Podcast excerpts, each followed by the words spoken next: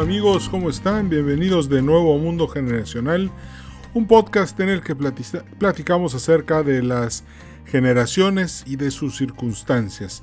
Hoy vamos a platicar acerca de un tema, la verdad, muy interesante. Vamos a platicar acerca de cómo la, la globalización empieza a retroceder y el mercantilismo empieza a avanzar.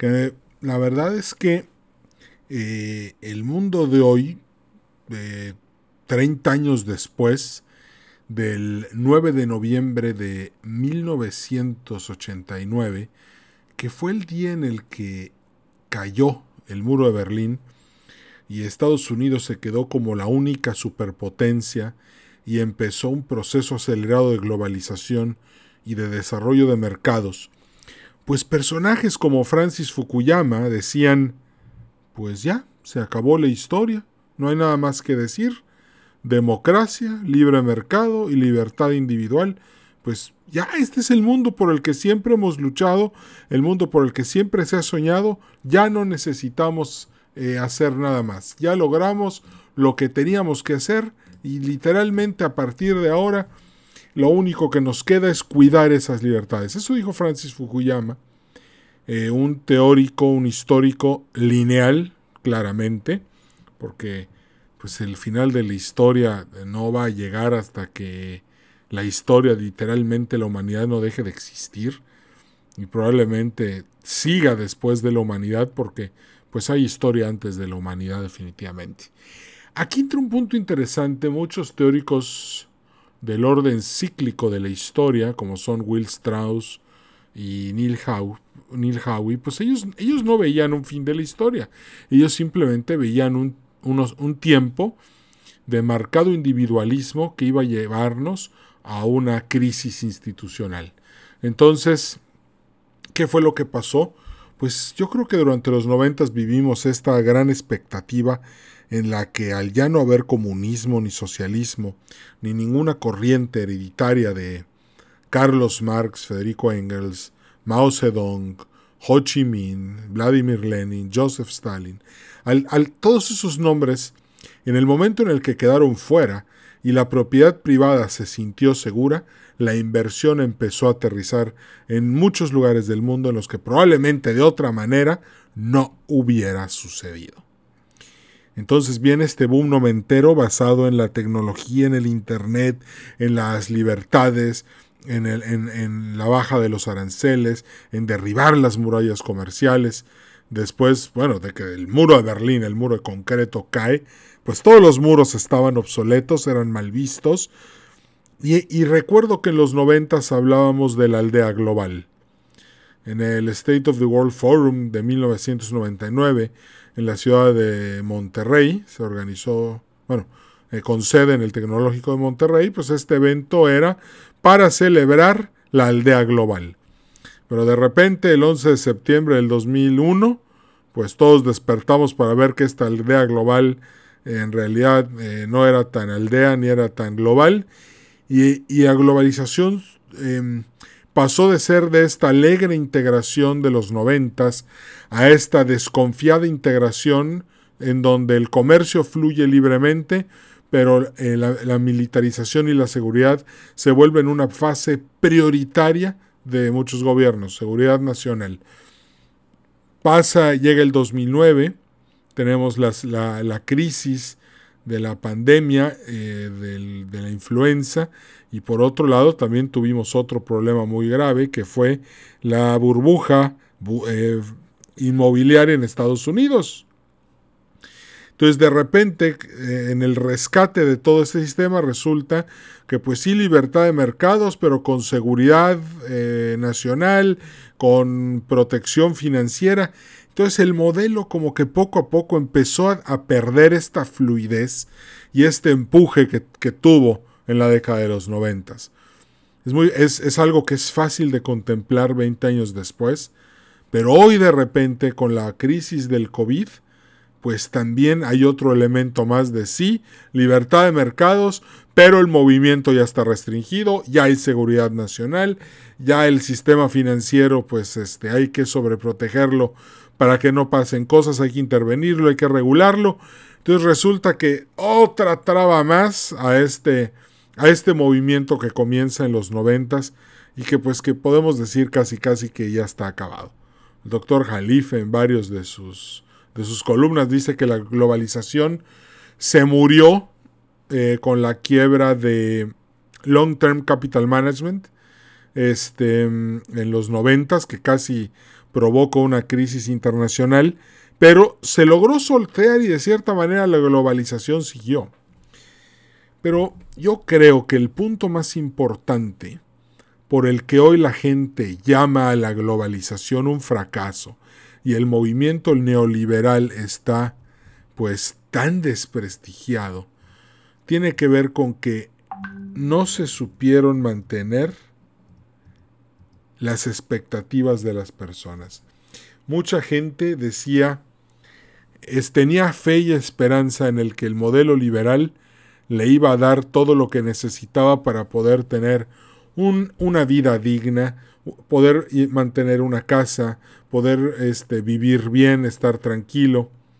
Sin embargo, la globalización significó un movimiento individualista muy fuerte que empezó a llevar a competir a las personas de una manera muy intensa. Y ojo, porque cuando vemos el capítulo de la generación X o de cualquier eh, capítulo en el que nos dedicamos únicamente a las generaciones, vemos que la generación X es de naturaleza muy competitiva. Los X estamos acostumbrados a competir, a pelear, a, a, ser el mejor. Para el, para el X, el segundo lugar es el primer perdedor. Siempre tratamos de ser los mejores en algo. Siempre estamos compitiendo, estamos cuidando nuestro honor, nuestra, nuestro pragmatismo, nuestra manera de ser. Entonces eso, esa, esa personalidad impregnada ya con, el, con la competencia global hizo que la competitividad, ese concepto que se acuña en México a finales de los ochentas para poder generar empleo masivo, aunque estuviera mal pagado, el modelo maquilador, por ejemplo, era porque el país necesitaba crecer su base eh, laboral. De 16 millones de boomers pasamos a 34 millones de X y había que generar un, em, un millón de empleos anuales, cosa que nunca se ha logrado y sinceramente creo que nunca se logrará, y menos al paso que vamos. ¿Por qué? Pues porque este año va a haber una caída en el PIB espantosa como consecuencia de la crisis del, del COVID. Entonces, llega un punto en el que la competencia es buena, sí, siempre y cuando sea auto... ¿Cómo que estoy buscando la palabra? Se me fue. De cierta manera, te dé algo a cambio. Pero ¿qué pasó con esta competitividad que vio bajar de una manera tan drástica el poder adquisitivo de la gente, y no nada más en México, en todo el mundo? Los, eh, los, trabajadores empezaron a ver cómo la seguridad social empezaba a verse afectada y de repente los dividendos y las utilidades en las empresas crecían. Entonces sí, muy competitivo y todo, pero al final este juego terminó siendo ex, eh, eh, dejó de, em, terminó dejando exhausta a la gente. La gente empezó a terminar muy cansada y como consecuencia de ese cansancio se empezó a hartar. Pero además de eso, la globalización para muchas familias no significó un mejor estilo de vida, una unión más pacífica, no. La globalización sacó a trabajar al papá y a la mamá. La globalización obligó a que la familia se volviera mucho más competitiva, mucho más eficiente, eh, tuviera que tener dos ingresos, la mujer agarrara un rol de hombre, el hombre agarrara un rol de mujer en algunas veces, se intercalaran esos roles y, y aún así podríamos decir que no tendría nada de malo.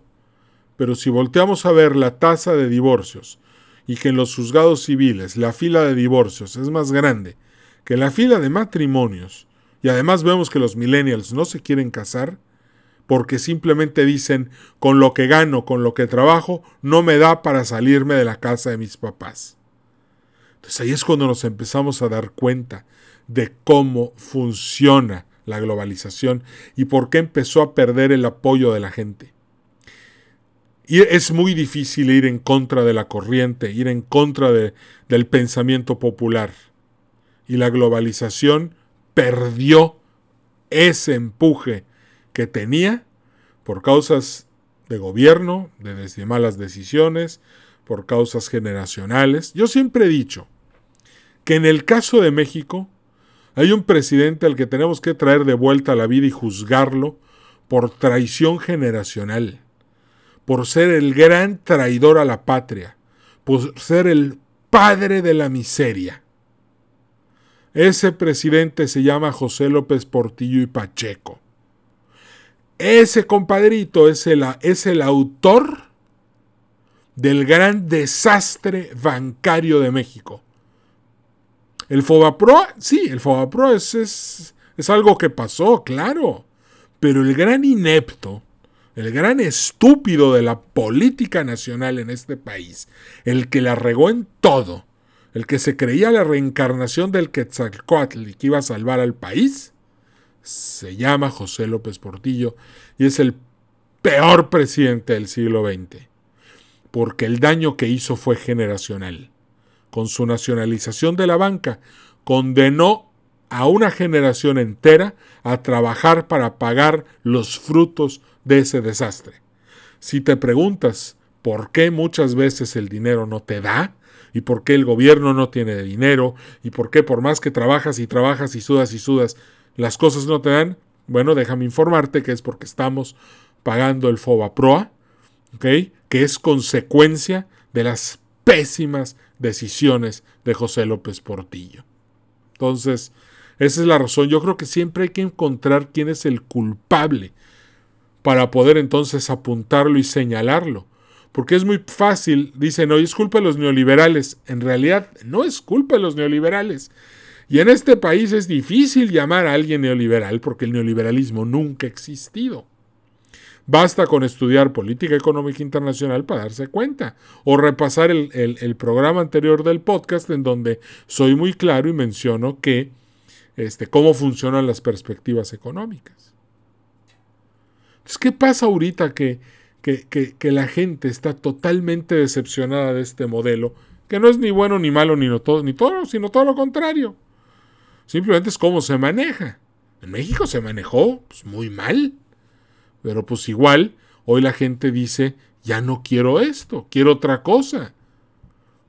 ¿Y qué es, cuál es la fuerza que está surgiendo a nivel global para sustituir al, neoliberalismo y para canalizar políticamente eh, el repudio que la gente hoy siente por la globalización es muy sencillo, es el mercantilismo, el antiguo mercantilismo prusiano. Fronteras cerradas, mucho desarrollo interno, mucho consumo interno, autosuficiencia, un Estado fuerte que le dé a los ciudadanos seguridad nacional. ¡Wow! Y ese discurso verdaderamente enamora.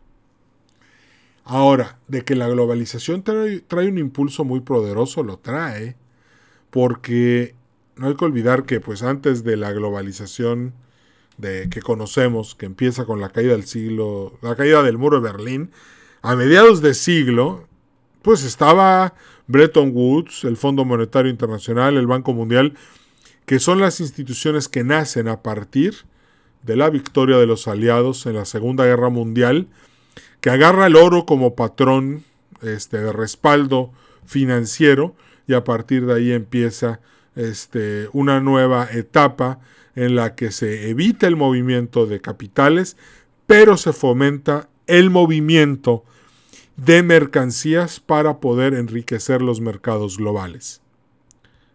Hasta que llegó Vietnam, que por cierto, el, caso de Vietnam se merece un capítulo entero y muy pronto lo voy a hacer. Eh, les recomiendo mucho ver la serie Vietnam de Netflix. Este, eh, creo, que, creo que vale la pena verla. Y, recientemente estuve comentándola con un amigo de Puebla, con Eduardo, y este y es muy interesante ver cómo el pueblo de Vietnam no tenía su corazón puesto en salvar a Vietnam del Sur. O sea, ese apatismo fue lo que terminó destruyendo el proyecto de salvar a Vietnam de los comunistas. Es un caso interesante, lo analizamos después. Pero bueno, entonces los mercantilistas en el siglo XX se llamaron nacionalistas y ahorita en el siglo XXI les estamos diciendo neonacionalistas. ¿Ok?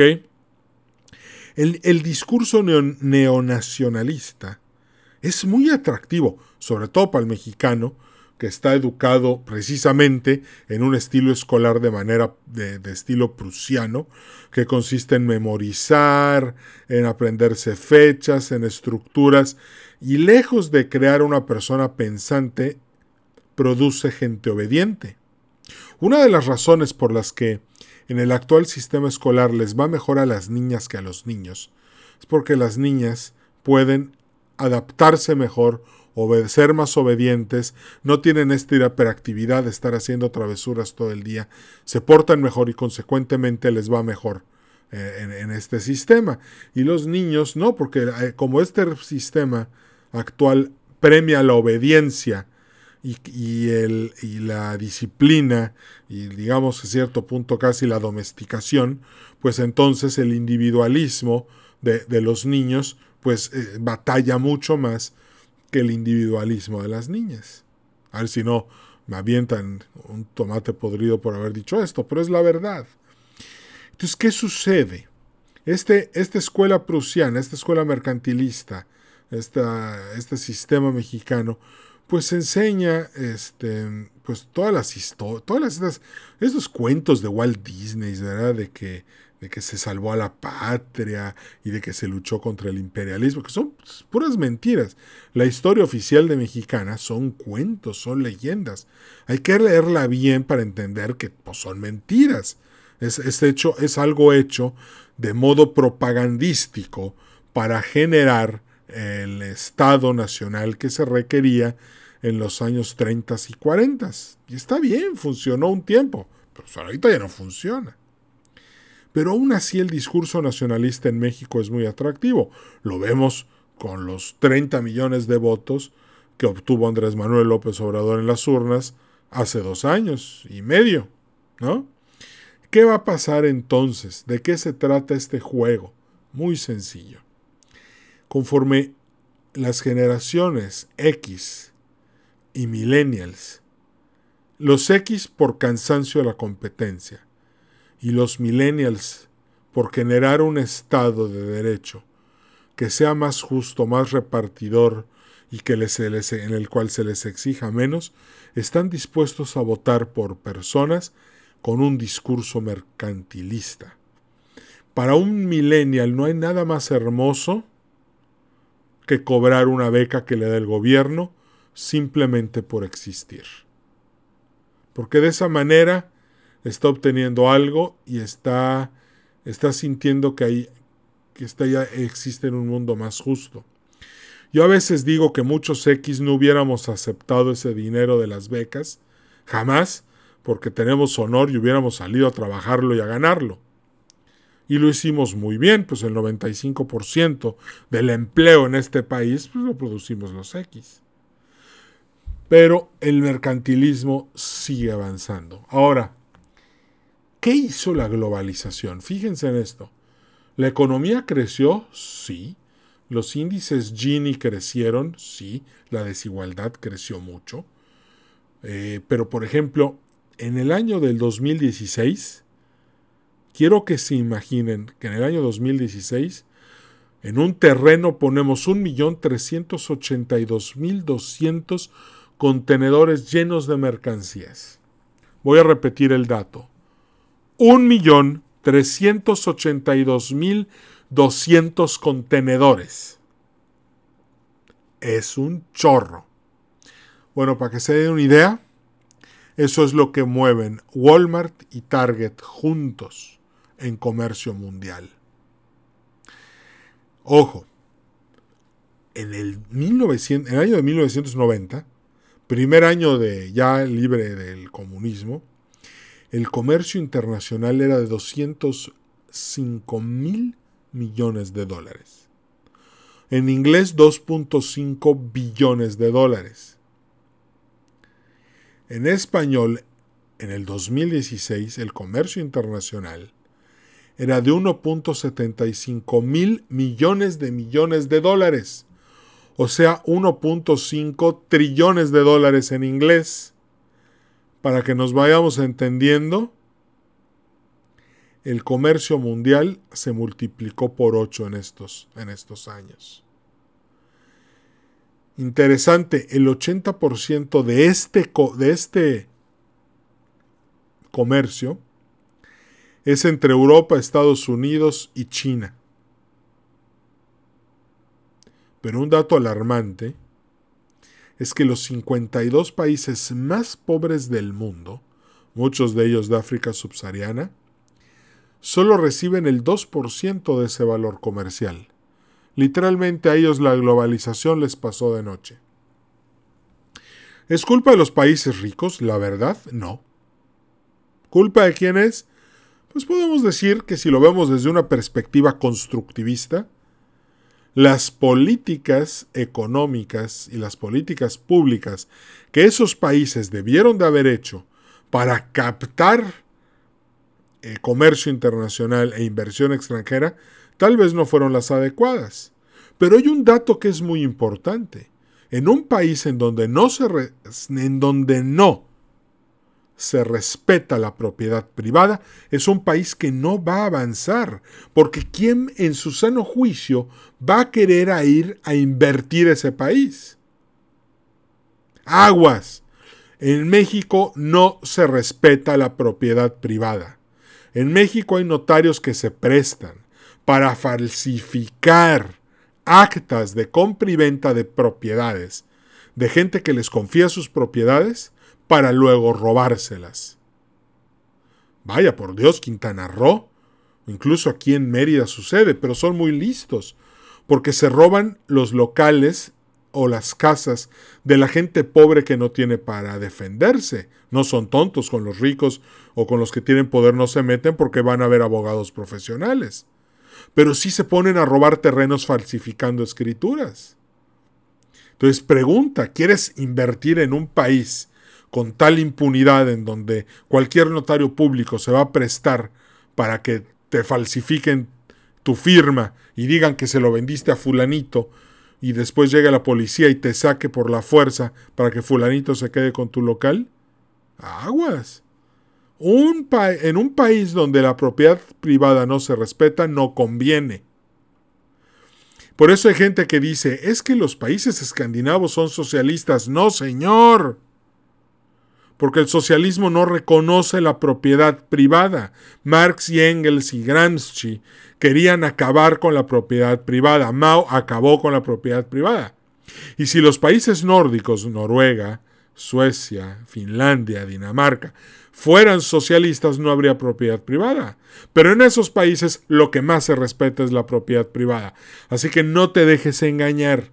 Esos países no son socialistas son capitalistas y se, y se respeta la propiedad privada, se respeta el derecho a la vida y se respeta la libertad de expresión, que son las tres cosas más grandes que tiene un ser humano para poder afrontar la vida y ser feliz. La primera propiedad que tienes al llegar a este mundo es tu cuerpo y no puede ser que un gobierno llegue a quitártelo. Pero en China, en los tiempos de Mao Zedong, Mao Zedong eso pasaba, te anulaban, no tenías ni nombre, nada más tenías un número. Pero bueno, volviendo entonces al tema, el mercantilismo hoy, pues está agregando. ¿Por qué? Muchos teóricos del mercantilismo dicen que la globalización y este movimiento que trajo la globalización de mover las fábricas a lugares, a países donde la mano de obra era más barato, terminó vulnerabilizando a muchos países. Por ejemplo, el Boeing 787 que se arma en Seattle, pues el 80% son piezas que no son americanas. O por ejemplo, muchos países trasladaron la producción de tecnología a países en, Asia, en el sureste asiático, buscando una mano de obra más barata. Y sí, efectivamente muchos años pagaron una mano de obra más barata, pero esos a los que ellos les pagaban la mano de obra barata, con el tiempo aprendieron y hoy son la principal competencia de los que tenían su eh, fábrica y no tenían competencia. O sea, los mercantilistas dicen sí, pero toda esa mano de obra barata que pagaste con el tiempo se te convirtió en un competidor. Y eso afectó la seguridad del país porque se perdieron empleos.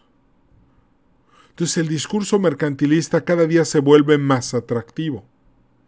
Es como el canto de las sirenas. Y dentro de 30 años, ya que el modelo haya fracasado, todo el mundo va a decir, chin, qué barbaridad, no servía, vamos a cambiarnos otra vez. Y otra vez, este, todo el mundo buscando a ver cuál es la perspectiva correcta.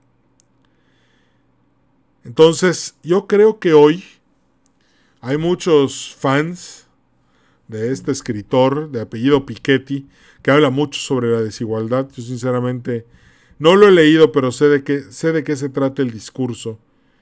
Y mucha gente se siente muy vulnerable siente que no tiene un contrato de trabajo seguro, siente que no tiene un contrato de seguridad social, sienten que hoy tienen trabajo pero mañana lo perderían y no tendrían manera de seguir con el estilo de vida que tienen. Yo eso lo veo sumamente difícil y creo que es importante que la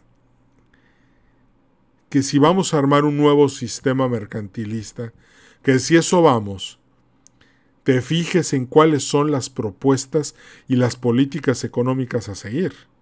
Porque si vamos a crear un estado de mercantilismo en el que vamos a empezar a expandir nuestra producción, más vale que esto sea con un sistema que le dé más tranquilidad a la gente. Yo estoy muy de acuerdo con el alza que hubo al salario mínimo en, a principios de gobierno, a principios del gobierno del presidente Andrés Manuel López Obrador. Pienso que fue bueno, pienso que no le hizo daño a nadie. ¿Por qué? Porque un mercado con más poder adquisitivo es un mercado que va a poder más, eh, que va a poder tener más poder de compra. Eh, imaginen ustedes un mercado en que el, ingreso nada más alcanza para cubrir eh, el consumo básico. Pues obviamente los negocios de consumo cíclico coches, viajes, hoteles, aerolíneas, este, festividades, vacaciones, whatever, no va a progresar porque la gente no tiene para eso. Pero para que una economía crezca de verdad, se necesita impulsar empresas del sector de la economía cíclica. Y para que haya economía cíclica, entonces necesitamos que el poder adquisitivo de las personas supere el consumo el consumo básico y empiecen a tener para gastar en cosas que no son de, no son de supervivencia básica. Y ahí empezamos a ver una economía que empieza a fortalecerse y empieza a crecer más rápido. Entonces es importante también ver que el, el ingreso de la sociedad sea más fuerte. Porque si no, Escúchenme bien, en 10 años vamos a estar hablando de por qué el modelo volvió a fracasar y vamos a hablar de la... Pues desde que yo nací en los 70 hablamos de las décadas perdidas, la década perdida de los 70 de los 80 de los 90 de los ceros, de los 10 y vamos a seguir hablando de las de ya de 50 años perdidos en los que no se ha sabido aprovechar ningún modelo. ¿Eso es triste? La verdad sí. ¿Y cuál es el remedio? Pues un sistema más justo, más respeto a la propiedad privada. No puede ser que, movimientos políticos te puedan robar lo que tú construiste con tu apoyo, con, con, tus ahorros, pagando hipotecas, luchando y tratando de ganártelo para que llegue una bola de bandidos y se lo lleve. Eso no puede ser. Tenemos que empezar a construir un sistema más justo. Y este modelo mercantilista, pues, ya llegó, ya está aquí, se va a empezar a divertir mucho. La gente va a empezar a votar por políticos con este discurso. Así que ya saben, mis amigos políticos, este, empiecen a estudiar este, los libros de, de igualdad y de derechos cívicos y todo eso, porque eso es lo que de lo que van a tratar las elecciones en los próximos 20 años. Así como los últimos 30 años trataron de bienestar para tu familia, de empleo mejor pagado, de inversión y de todo lo que tenía que ver con la, con la música y con los tonos de el ritmo de la globalización, que el doctor Jarife dice que es un ritmo como el de los músicos del Titanic que estaban tocando, pero el barco se estaba hundiendo. Bueno, el doctor Jalife anunció el fin de la globalización desde hace más de 10 años. Este, yo creo que todavía no va a acabar, hay redes sociales, hay muchas cosas que nos integran, pero la comercial y la financiera definitivamente ya están en un momento en el que carecen del apoyo y de la popularidad para poder moverse entre las masas y conseguir simpatías. Pero bueno, pues eh, me dio mucho gusto saludarte, qué bueno que pudiste sintonizar este episodio de Mundo Generacional. No olvides suscribirte al programa. Fíjense, yo nunca digo suscríbete al programa, pero ya lo voy a empezar a decir porque eh, veo que mucha gente lo escucha, pero al final del programa se le olvida suscribirse. Entonces es mucha la proporción que hay este, muy grande la desproporción que hay entre capítulos escuchados y personas inscritas. Así que regístrate, suscríbete, síguenos en Twitter, arroba mgeneracional, mundo generacional, para que ahí puedas pues ver pequeñas, ahí en Twitter siempre estamos poniendo todos los temas de los que tratamos aquí en el programa. Te deseo un feliz inicio de septiembre que todo salga muy bien, cuídate mucho, quédate en casa, no corras riesgos innecesarios, eh, es mejor estar seguro, estar tranquilo, saber que vas a estar con tus papás, con tus hermanos, con tus hijos, que todos van a estar a salvos, que la familia va a estar unida y completa y feliz al final de la pandemia. Ya vi demasiados casos muy tristes de personas que en un descuido se contagian y pierden la vida. Cuídate mucho, el país, México, la sociedad, el mundo, Latinoamérica, todos te necesitamos vivo, te necesitamos sano, te necesitamos trabajando, necesitamos que estés haciendo siempre eh, las cosas bien y que pues siempre seas la, la mejor versión de ti mismo para los demás. Te mando un fuerte abrazo, nos vemos en el próximo programa, te deseo lo mejor. Hasta la vista, chao.